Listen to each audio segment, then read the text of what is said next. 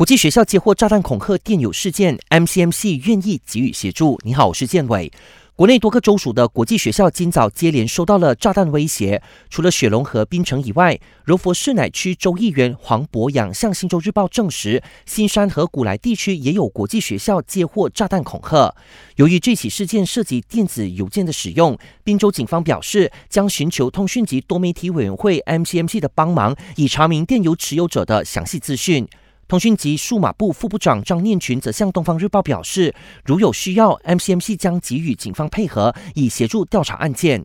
另一方面，张念群透露，MCMC 还在研究是否要规定谷歌、Meta 和 TikTok 等大型社交平台供应商注册和申请执照，但强调落实这项规定的原意，并不是为了谋取利润，而是为了大马用户的安全与福祉。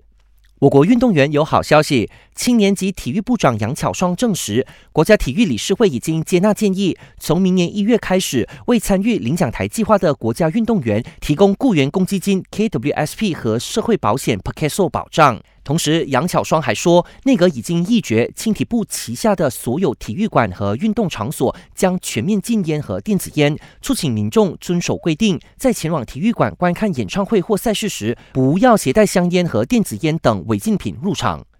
最后，本台正在招募全职新闻主播，欢迎符合资格者将履历表和一分钟的新闻录音发送到 newsroom at astro.com.my